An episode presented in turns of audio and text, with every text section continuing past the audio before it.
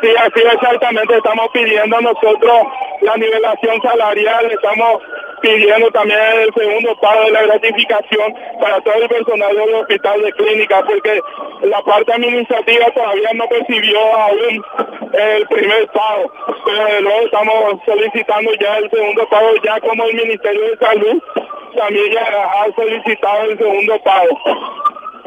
Eh, con relación al llamado de huelga que van a estar realizando, van a estar aguardando ya a partir de esta medianoche. Sí, a partir de esta medianoche a las 00 horas arrancan el hospital de clínicas por incumplimiento del alto de acuerdo del año 2019, donde había un alto de acuerdo de 5 mil millones de guaraníes para reabrir nuestro eh, laboratorio interno, que nuestro laboratorio interno, porque teníamos nosotros 2.500 a 3.000 personas que venían por consultorio externo a consultar, pero no podía hacerse su análisis clínico dentro del hospital de clínica y se iba en la parte privada, porque priorizamos a los pacientes internados por déficit presupuestario Y ese alto de acuerdo está incumplido. Así también nuestro contrato colectivo de trabajo, que es la insalubridad que nos llegamos nosotros a 100% de cobrar, solamente 60%,